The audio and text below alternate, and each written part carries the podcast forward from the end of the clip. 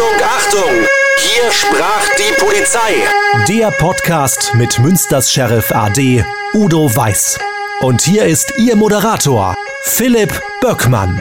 Udo Weiß, hallo. Hallo Philipp. Und wir haben wieder Besuch vom Ordnungsamt. Martin Schulze-Werner hat 32 Jahre lang das Ordnungsamt in Münster geleitet. Seit 2020 ist er im Ruhestand. Martin, hallo.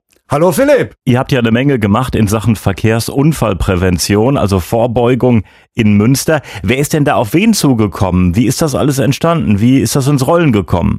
Ähm, ich sag mal, die Aufgaben sind ja im Grunde genommen klar definiert und ähm, als ich dann nach Münster wieder hingekommen bin in dieser Funktion, ähm, dann war es für mich natürlich eine der vorrangigsten Aufgaben, zunächst erstmal auch eine Analyse zu starten. Das macht man, wenn man eine Dienststelle übernimmt. Äh, wo sind die Probleme? Denn äh, wenn ich kein Problem habe, brauche ich auch nichts machen. Also zumindest an diese Arbeit äh, nicht rangehen. Und äh, nur wenn du ein Problem hast, findest du auch die Akzeptanz und darauf muss man sich natürlich auch dann äh, konzentrieren. Und insofern gab es dann eine umfangreiche Verkehrssicherheitsstrategie und so eine umfangreiche Verkehrssicherheitsstrategie ähm, lebt natürlich ohnehin immer nur davon, dass man einen, wie wir sagen, das ist ein fachlicher Anspruch, integrativen Ansatz hat und einen kooperativen Ansatz. Integrativer Ansatz bedeutet, du machst nie nur Verkehrsunfallprävention, du machst immer auch gleichzeitig Kriminalprävention. Es ist ja auch ein Irrsinn. Man glaubt doch nicht, selbst wenn nachts ein Mountainbiker, ein Radfahrer oder eine Streifenwagenbesatzung von uns unterwegs ist, dass die jetzt nur guckt, ob jemand bei Rot über die Ampel fährt sondern natürlich macht man gleichsam auch Kriminalitätsbekämpfung. Und äh, das haben wir natürlich auch gemerkt, gerade im gesamten Bereich der Straßenkriminalität, äh, dass äh, es ein großer Unterschied ist, ob man nachts Streifen hat, die dann da sind, die präsent sind, ähm, oder halt äh, du merkst, dass du durch die Innenstadt fährst und äh, siehst nicht eine einzige Streife mehr. Das ist ein großer Unterschied. Und dann gibt es den anderen Ansatzpunkt, äh, den kooperativen Ansatz. Das bedeutet mit den anderen Partnern und der anderen Partner die gibt es einige, aber es gibt natürlich, äh, ich sag mal so Säulen. Und eine Säule, gerade in diesem Bereich der Verkehrsunfallprävention, der Verkehrssicherheitsarbeit, ist natürlich dann äh, die Kommune und hier das zuständige Ordnungsamt. Und insofern sind wir da sehr schnell zusammengekommen und haben dann die Dinge auch so gemeinsam auf den Weg gebracht. Und wenn man jetzt mal so alte Bilder durchguckt und äh, ich habe eben noch mal, bevor ich hierher gefahren bin, einen Bildordner an mir vorbeilaufen sehen, wenn man dann sieht, was wir da alles an Präventionsmaßnahmen gemeinsam auf die Beine gestellt haben, ob das die Filme waren, ob das die eben schon angesprochenen Aktionen waren, ob das das Notruftelefon war, äh, das äh, dann da war, ob das eine Wunschzettelaktion war, ähm, wo man zu Weihnachten einen großen Weihnachtsbaum aufgestellt hatte im Stadthaus und konnte dann die Wünsche äh, dort alle anbringen, ob das äh, die Ausstellung war, die wir auch gemeinsam nochmal mit Erich Tilkon eröffnet hatten in der Bezirksregierung, äh, Sehen und Denken. Das waren 50 spektakuläre Aufnahmen vom Polizeijournalisten Helmut Etzkorn, äh, der schwerwiegende Verkehrsunfälle alle in Münster fotografiert hat und die sprachen alle für sich und er hat das sehr gut gemacht. Wir haben auch nur Bilder ausgesucht, wo man die Opfer nicht mehr sah, aber die dann einfach deutlich machen und jedes Bild hatte dann unten in schwarz-weiß Sehen und Denken. Und dann wurde ein Buch ausgelegt und äh, dieses Buch konnte sich jeder dann auch eintragen. Das war toll. Oder denken wir auch an das äh, Landesmuseum, wo wir diese Veranstaltung auch durchgeführt haben und äh, beide auch einen Vortrag gehalten haben noch. Also das ist eine ganze Menge, was in diesem Bereich dann auch zusammenkommt. Das ist natürlich nicht so, dass wir beide das alles alleine gemacht haben. Das äh, braucht man gute Mitarbeiterinnen und Mitarbeiter für. Nur äh, es muss halt eben, ich sag mal, ein IDESA sein, es muss der Rahmen dann da sein und äh, die Mitarbeiter müssen auch wissen, dass sie das gestalten können und dass man dahinter steckt. Und das ist in diesem Bereich bei uns, glaube ich, äh, ganz gut gelungen. Ist es auch so ein Ansatz gewesen von euch? Wir machen das jetzt einfach mal. Also wir äh, finden jetzt keinen Grund, warum es nicht möglich ist, sondern wir gehen nach vorne und äh, versuchen es einfach. Ja, Philipp, die äh, Verkehrsunfallprävention war damals äh, in der in der Politik äh, oder wurde langsam in der Politik so Anfang des Jahrtausends auch zum Thema. Und äh, dann äh, wurde damals ein äh, Antrag gestellt, so, so einen Masterplan äh, Verkehr zu entwerfen. Das äh, war damals noch ein äh, Verkehrsplaner äh, in der äh, Stadt, äh, Dr. Oellers, der damals ja, da war. Genau. Äh, mit dem haben wir dann zusammen überlegt, äh, wie kann man da so ein, ein Konzept äh, entwickeln. Damals noch ohne Polizei, einfach erstmal so ein Brainstorming gemacht. Äh, ich sag mal so, die, die Initialzündung oder der erste Gedanke, den wir gut fanden in der Verwaltung. Denn ohne Politik kann man da äh, so schlecht äh, agieren, weil irgendwann muss auch Geld zur Verfügung gestellt werden und so weiter. Den haben wir dann aufgenommen und äh, haben dann ähm, diesen Gedanken relativ frühzeitig auch zur Polizei getragen und den dann äh, zusammen auch weiter verfolgt. Und äh, ich muss sagen, äh, ich war überzeugt davon, dass es äh, ein, ein gutes Thema ist und dass es eine Sache ist, äh, für die es sich lohnt, sich zu engagieren. Und äh, das war, äh, ich denke, dass ich da richtig liege, beim Udo nämlich genauso. Sonst wäre das ja, alles ja. nicht so gelaufen, ja. wie es gelaufen wäre. Das muss man ganz deutlich sagen. Äh, wenn Udo auf der Bremse gestanden hätte oder ich gesagt hätte, ja, das interessiert mich alle nicht, ich mache jetzt Send oder sowas, äh, dann äh, wäre da auch Sand im Getriebe gewesen. Aber äh, das war äh, einfach äh, so, so eine glückliche Fügung und wir beide waren auch überzeugt davon, dass das, ja, ich werde jetzt mal so ganz pathetisch wahrscheinlich auch Menschenleben rettet. Und äh, ja, absolut. die, die Realität äh, gibt uns sicherlich recht.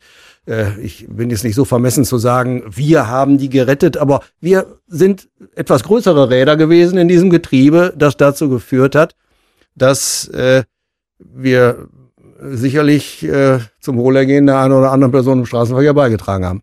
Ja, deshalb machen wir, ich sag's ja immer wieder, Geschwindigkeitsüberwachung. Nicht um äh, die Staatskasse zu füllen, sondern halt eben um die Geschwindigkeit zu senken und Menschenleben damit dann letztlich auch zu retten. Und ähm, ich denke, das ist das, was Martin zu Beginn mal sagte, was auch ganz wichtig ist. Auf der einen Seite überzeugt von der Sache, auch verpflichtet. Und auf der anderen Seite kam bei uns beiden hinzu, dass wir wirklich gebürtige Münsteraner sind und für diese Stadt und die Bürgerinnen und Bürger, die hier leben, einfach auch Herzblut haben. Und äh, man darf auch nicht verkennen, das hört sich alles immer so locker an, auch wenn wir so jetzt mal über Veranstaltungen reden, so wie der Martin das jetzt auch eben gesagt hat, mit dem Send, das ist schön und das ist alles prima. Aber auch hier haben sich die Zeiten absolut geändert. Und äh, mir tut immer noch mein Kollege in Duisburg leid, auch ein leitender Polizeidirektor, der nach seiner Pensionierung immer noch wieder von Gerichtsprozessen überzogen wurde wegen der Love Parade. Und äh, die Love Parade hat natürlich dann auch einiges total verändert und dann auch äh, Verantwortlichkeiten deutlich gemacht. Und ähm, wenn es dann bei einer Großveranstaltung zu Schwierigkeiten kommt, das dann muss man sich dann auch im ähm, Klaren darüber sein, nicht, Martin, dann äh, muss man auch ja, muss man auch mit seinem Kreuz dafür gerade stehen. Sind die Fluchtwege ausreichend? Ist äh, genügend Aufstellfläche da gewesen? Sind, ähm, ich sag mal, die Zugangswege auch für Rettungswege ausreichend gewesen. Ist alles richtig berechnet worden, von den Füllmengen her gesehen und viele, viele andere Dinge mehr. Und äh, das Ganze hat auch eine Menge etwas mit äh, ja, Verantwortung zu tun. Wenn nichts passiert, ist alles gut. Und aber wenn es passiert, dann äh, muss man auch dazu stehen kann mich äh, erinnern, äh, Karnevalsumzug, der mal wegen Sturm abgesagt wurde und dann war es am Ende nur ein laues Lüftchen. Ich meine, wie man sich entschieden hätte. Man, man kann ja nur ja. falsch liegen halt. Es ist nichts passiert, es war nur ein laues Lüftchen. Der Zug ist abgesagt worden, alle waren sauer. Äh, hätte man den Zug äh, durchgeführt, dann wäre der Sturm gekommen wäre natürlich auch suboptimal gewesen. Also das ist schon, sind schon relativ harte Entscheidungen, die da getroffen werden müssen. Ja, Philipp, äh, das ist auch so. Äh, man muss sich die Situation äh, immer mal vor Augen halten. Es gibt einen, einen Sachverhalt, nehmen wir an, einen Sturm. Der Wetterbericht sagt, ja, da kommt ein Sturm, der kann äh, Windböen haben äh, bis über 100 Stundenkilometer. Da fallen dann äh, die großen äh, Wagen fallen um. So, jetzt muss man in dieser Situation, in dieser Situation jetzt entscheiden, lasse ich den Zug in einer halben Stunde oder einer Stunde laufen oder nicht. Die Entscheidung muss man treffen.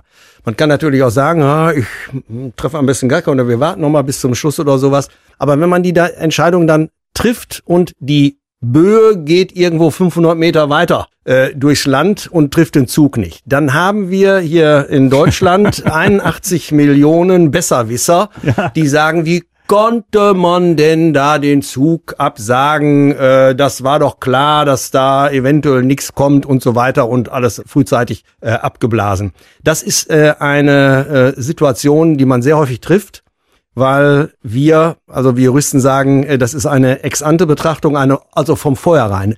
Wir sind ja im Bereich der Gefahrenabwehr tätig. Das heißt, es soll gar nicht erst ein Schaden eintreten, sondern im Vorfeld soll die Gefahr abgewehrt werden, so dass niemand zu Schaden kommt. Und das geht nur, dass man im Vorfeld entscheidet, ich mache etwas oder ich mache nichts. Und das wird so in der breiten äh, Bevölkerung nicht nachvollzogen und auch nicht gutiert. Äh, Im Fußball sagt man mal eine 81 Millionen Bundestrainer, die hinterher Ja. alles wissen. Das ist aber bei Mhm. uns genauso. Ja. Ich sag immer so despektierlich, da mit der Bierflasche auf dem Bauch vorm Fernseher zu sitzen und sagen, wie konnten die denn nur, die haben alles falsch gemacht. Das ist so einfach Ja. und das passiert häufig. Und wir stehen dann, bei der Polizei ist ja noch viel schlimmer, wir stehen dann häufig ganz alleine, ganz alleine da und müssen uns rechtfertigen, Ja. warum wir im Vorhinein eine Entscheidung getroffen haben, um einen Schadenseintritt nicht äh, erst eintreten zu lassen. Das ist eine, ja, das ist eine Konstellation, mit der muss man leben. Und wenn man das nicht aushalten kann, dann äh, sollte man äh, irgendwo ins Kulturamt gehen, aber äh, nicht bei der Polizei oder in einer Ordnungsbehörde. Äh, denn diese Situationen, die treten ein. Und dann wird man gefragt, warum hast du das da so gemacht? Und dann äh, haben nicht immer alle das Verständnis dafür, dass man Du kannst ja auch keine Verkehrsversuche machen Ja, und dann mal gucken, wie es erst geht und hinterher sagen, ja, okay. also das ist eine Es ist schon viel Verantwortung damit Äh, das verbunden. ist äh, viel Verantwortung mit verbunden und das ist auch äh, ein, äh, eine Konfliktsituation, äh, die lässt sich so für einen äh, Laien schlecht erklären. Zumal es ja auch eine Haftungsfrage ist, wenn dann der Sturm wirklich äh, die Wagen umfallen lässt äh, und ihr habt den Zug da durchjagen äh, jagen lassen. Äh, da seid ihr dann auch wieder, ich will nicht sagen die Blöden, aber ihr seid dann schuld. Genauso ist es, Philipp. Äh, denken wir doch mal äh, hier an die äh, jüngste Flutkatastrophe in Ahrweiler. Da äh, ist der Landrat angegangen worden, weil er eben nicht zwei, drei Stunden vorher eine Evakuierung äh, angeordnet hat. Äh, ich sag mal so, hätte er eine Evakuierung angeordnet und die Flut wäre nicht gekommen. Dann Ja. alle gesagt, wir mussten alle raus aus unseren Häusern, da waren Kranke drin und das ist alles ganz schlimm und die mussten da raus und die sind dann eine halbe Stunde nicht versorgt worden. Ich übertreibe das mal so, äh, pointiere das mal so ein bisschen. Gut, er hat es jetzt nicht gemacht und das ist dann das Umgekehrte. Oder Man bei der Evakuierung wäre was schiefgelaufen. oder es wäre was schiefgelaufen, aber er hat es jetzt nicht gemacht und es ist jetzt fürchterlich, was passiert da unten. Das ist, ich sage das mal so ganz flapsig, dann eben auch nicht richtig. Äh, also ich will nicht sagen, wie man es macht, macht man es falsch. Äh, ich meine, wenn man Gefahrenabwehr als solche versteht, dann muss man im Vorfeld eine Entscheidung treffen, um keinen Schaden eintreten zu lassen. Und da muss man sich dann zur Not im äh, Hinterher auch sagen lassen, ja, ob das jetzt so Zu notwendig gewesen ist, zu vorsichtig, ja, zu ja. forsch. Aber ich sag mal immer, so ein Vorwurf ohne Schaden, den stecke ich weg, da kann ich gut schlafen. Wenn ich nichts gemacht hätte und es wäre ein Schaden eingetreten, hätte ich dann nicht mehr schlafen können. Also Mhm. für mich ist diese Entscheidung immer ganz klar gewesen. Hm. Udo, eine Frage. Ähm, es gibt ja rechtliche Grundlagen und da muss so und so entschieden werden, habe schon gehört. Trotzdem äh, hast du mal drauf geguckt und nochmal überlegt, äh, wie können wir das auch vielleicht anders lösen. Ist das so deine Vorangehensweise gewesen bei deinem Job? Ja, also grundsätzlich ist es so, dass man äh, als Jurist, ich sage immer so, die Sachverhalte, man hat so diese juristische Schere äh, im Hinterkopf und da lässt man den Sachverhalt ganz schnell durchlaufen. Und da werden so, wollen wir sagen, äh, Dinge, die jetzt nun gar nicht mit der Rechtsordnung im Einklang sind, die werden aussortiert. Die, Mhm. die, die passieren da nicht. Dann kommt dazu, ich muss ehrlich sagen, so Erfahrung auch, so Erfahrungswerte und Pragmatismus. Äh, ich habe auch immer gesagt, man kann nicht immer und überall mit dem Gesetzbuch unterm Arm durch die Gegend laufen und erstmal diesen machen und gucken, was steht denn da nun drin und wie ist denn nun die Rechtslage. Man, man muss, äh, wie Juristen sagen, man muss ein Judiz haben, dass man so ungefähr die Rechtslage halbwegs richtig einschätzt und das gepaart mit Pragmatismus und Erfahrung. Das ist eine äh, ne, ne, äh, ne Mixtur, ähm, da kann einem da nicht mehr viel passieren. Dann liegt man also ziemlich häufig äh, richtig. Und das kann man eigentlich auf alle Lebensbereiche ausdehnen. Das wollte ich jetzt gerade fragen. Udo, ist das auch deine Vorangehensweise gewesen im Job? Ja, das ist ja systemimmanent. Ähm, Ich sag mal, die, der Grundsatz der Verhältnismäßigkeit, äh, der findet bei uns allen Anwendung. Das ist keine Frage. Es gibt einen alten Rechtsgrundsatz, Recht geht vor Taktik, also bin ich beim Recht und äh, da habe ich die Verhältnismäßigkeit im weiteren Sinne, die Verhältnismäßigkeit im engeren Sinne und das muss ich prüfen. Frage, sind die Mittel geeignet, äh, sind sie erforderlich und sind sie im engeren Sinne dann auch angemessen verhältnismäßig. Und äh, das ist auch keine Entwicklung der Neuzeit. Äh, ich habe ein altes Polizeilehrbuch und äh, das habe ich jetzt gerade noch meinem Nachbarn gegeben, der nämlich jetzt gerade an der Uni sich um Polizeigeschichte kümmert. Und da stand so ein Spruch drin, den hat mich damals schon äh, fasziniert, wie einfach man das hinbringen kann. Da hatte man immer gesagt, der Wachtmeister muss wissen und dann entscheiden. Muss ich? Soll ich? Darf ich nicht einschreiten? Und äh, das bringt das im Grunde genommen so schön auf den Punkt.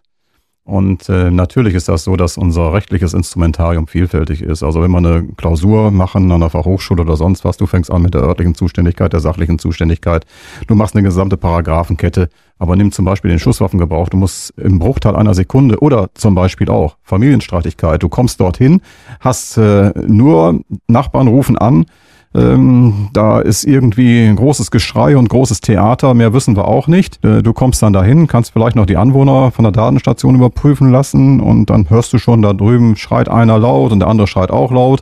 Du klingelst, das macht dir aber keiner auf. Da musst du jetzt entscheiden und zwar nachts um drei Uhr. Breche ich jetzt da sofort ein? Ist die Situation jetzt so gegeben oder ist nur der Fernseher am Laufen? Da sind wir wieder bei der Erfahrung auch. Absolut. Und ähm, das ist eben, man muss immer so, ähm, ja, ex ante, ex post Analyse. Für uns ist immer entscheidend der entscheidungserhebliche Moment. Welche Informationen lagen in diesem Bereich vor? Und ähm, dann muss ich äh, daraus dann ganz kurz für mich eine Rechtsprüfung machen. Das habe ich auch allen jungen Kolleginnen und Kollegen immer empfohlen. Sie brauchen nicht komplett die komplette Zuständigkeit prüfen. Sie müssen aber zumindest das Gefühl haben, doch, da ist eine Rechtsgrundlage und zwar so und so. Und wenn Sie das haben und dann zu der Überzeugung kommen, jetzt ist sofortiges Handeln gegeben, dann hilft das auch. Denn mehr hast du manchmal gar nicht die Möglichkeit, zeitlich gesehen. Hinterher, da kann man das aufarbeiten, dann hat man andere Informationen, dann sind mehr Zeugen befragt, dann ist auch der Sachverhalt in Ruhe und der wird dann aufgebröselt. Aber das hast du nicht in dem Moment, wo man äh, sofort handeln und einschreiten muss. Das ist eben die Besonderheit bei diesen Berufen, die wir hier vertreten. Die machen die deshalb auch so anspruchsvoll, aber deshalb auch so interessant. Abschließend zum Thema Verkehrsunfallprävention, Verkehr in Münster. Was sind, äh, Martin, deine Wünsche für den Straßenverkehr in Münster? Also wenn du einen Wunsch frei hättest. Wenn ich einen Wunsch frei hätte, dann würde ich mir wünschen, äh, dass alle, die damit zu tun haben, insbesondere auch in der äh, Politik, auf die Fachleute hören, und dass sie äh, Maß und Mitte verfolgen und nicht einfach wie wild irgendwelche Versuche und Experimente hier in Münster platzieren, sondern wirklich mit Sachverstand auch unter Zuhilfenahme äh, wissenschaftlicher Erkenntnisse hier den Verkehr äh, weiterentwickeln. Das würde ich mir wünschen. Mhm. Udo? Wie sieht es bei dir aus? Ja, ich kann das nur unterstreichen. Das, was Martin sagt, ist ja absolut richtig. Äh, ich mache es auch einfach mal deutlich. Man sollte die Expertise, die muss doch noch vorhanden sein. Entweder man hört sie nicht, ich kann mir nicht vorstellen, dass sie nicht vorhanden sein, aber man muss die doch diese Expertise nutzen können. Und ich brauche dann keine Versuche. Es lässt sich alles berechnen, es lässt sich alles analysieren. Es gibt Vergleichswerte. Nehmen wir nur die Frage der E-Scooter. Alles das, wo man sich jetzt drüber beschwert, haben wir bei der Einführung schon gewusst. Ich hätte mich nur schlau machen müssen in Paris, ich hätte mich nur schlau machen müssen in den Staaten, ich hätte mich nur schlau machen müssen, wir sprachen ja schon drüber, ich war zwar in Wien und habe diese Geschichten, die wir heute alle anprangern, damals schon erfahren. Und äh, da wünsche ich mir einfach wirklich die Expertise mal wieder heranzunehmen. Dann brauche ich auch keinen Nachtbürgermeister. Dann brauche ich auch keine Versuche bei einem überschuldeten Haushalt, äh, wo ich dann Geld äh, herausgebe. Und ähm, das macht auch die Menschen unzufrieden. Und da ein bisschen mehr Sachlichkeit wieder, Expertise und weniger Ideologie, das würde ich mir wünschen. Abschließend, Martin, ähm, 32 Jahre Ordnungsamt, da erlebt man bestimmt jede Menge kuriose Geschichten. Ich persönlich bin ja von Haus aus ein Fan von kuriosen Geschichten. Wir hatten die Sache mit dem äh, Atomendmüll.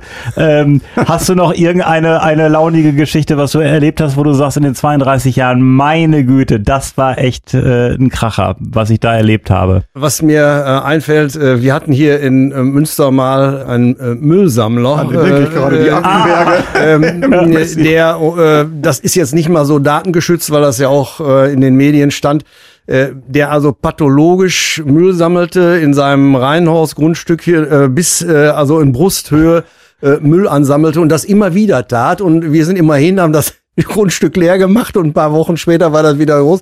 Also das äh, war eine Sache, die, die man sich fast gar nicht vorstellen kann, was, was äh, da gelaufen ist, äh, was auf der anderen Seite uns unheimlich viel Arbeit gemacht hat. Ist Aber, ja nicht mal irgendwann auf so einen Kran geklettert? Äh, das war so? auch Krankletterer, ja, ja das also, war auch ein Krankletterer. Äh, Das war, als die Münsterarkaden gebaut wurden, das ist ja schon eine ganze äh, Zeit lang her, da ist er auf den Kran und äh, ist äh, oben auf dem Aufpfleger, hat er übernachtet. Nicht? Also das ja. kann ich mir überhaupt nicht vorstellen. Nicht? Ich habe mit der Höhe habe ich immer so ein bisschen Schwierigkeiten, dass da oben einer durch seine Matte ausrollt und auf dem Kranausleger da oben schläft. Und dann haben wir unten Das ist auch noch so eine Sache. Wir haben gesagt, wir müssen noch nachts sehen, äh, was der da oben macht. Aber sagen wir, du, nachts ist dunkel.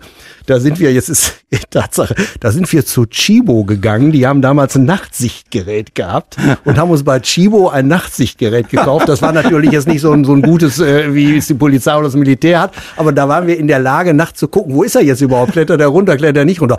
Das war auch so eine Sache die, die kurios war und wo man äh, sagte, also da, man, man glaubt, sowas gibt's gar nicht, aber sowas gibt's, ne? Die äh, Realität ist extrem facettenreich und äh, wenn ich manchmal so einen Film sehe, äh, wo so äh, Handlungen sind, dass man sagt, mein Gott, was ist das? Oder meine Frau sagt, mein Gott, das ist ja ganz äh, komisch gelaufen hier um drei Ecken. Ich sage immer, die Realität ist noch viel schlimmer. Ja. Die ist noch viel schlimmer. äh, es gibt, alter deutscher Spruch, es gibt nichts, was es nicht gibt. Martin Schulze-Werner, unser Gast hier in unserem Podcast. Udo hat auch großen Spaß gemacht mit Martin, ne? Unheimlich. Ich denke, also, war, war schön, nicht nur mal wiederzusehen, auch wenn wir uns ja regelmäßig sehen und treffen. Aber es war schön, ihn auch hier im Podcast zu haben und auch aus seinem Munde mal aus dem Aufgabenbereich etwas zu erleben und auch äh, die eine oder andere kuriose Geschichte. Also ja. Martin, vielen, vielen Dank. Ganz großartig. Ja, Philipp, Udo, ich danke euch. Hat Gerne. mir Spaß gemacht. Schön. Und ich hoffe, wir sehen und hören uns äh, demnächst mal wieder, ne? Absolut. Dann kommt Martin mal wieder auf einen Kaffee oder auf ein Wässerchen hier zu uns ins Studio. Ich würde mich freuen. Martin, vielen Dank für den Besuch. Gerne, danke. Und wir würden uns freuen, wenn Sie diesen Podcast abonnieren. Jeden zweiten Freitag gibt es eine neue Folge. Udo, vielen Dank. Ich bedanke mich auch und grüße alle unsere Zuhörerinnen und Zuhörer.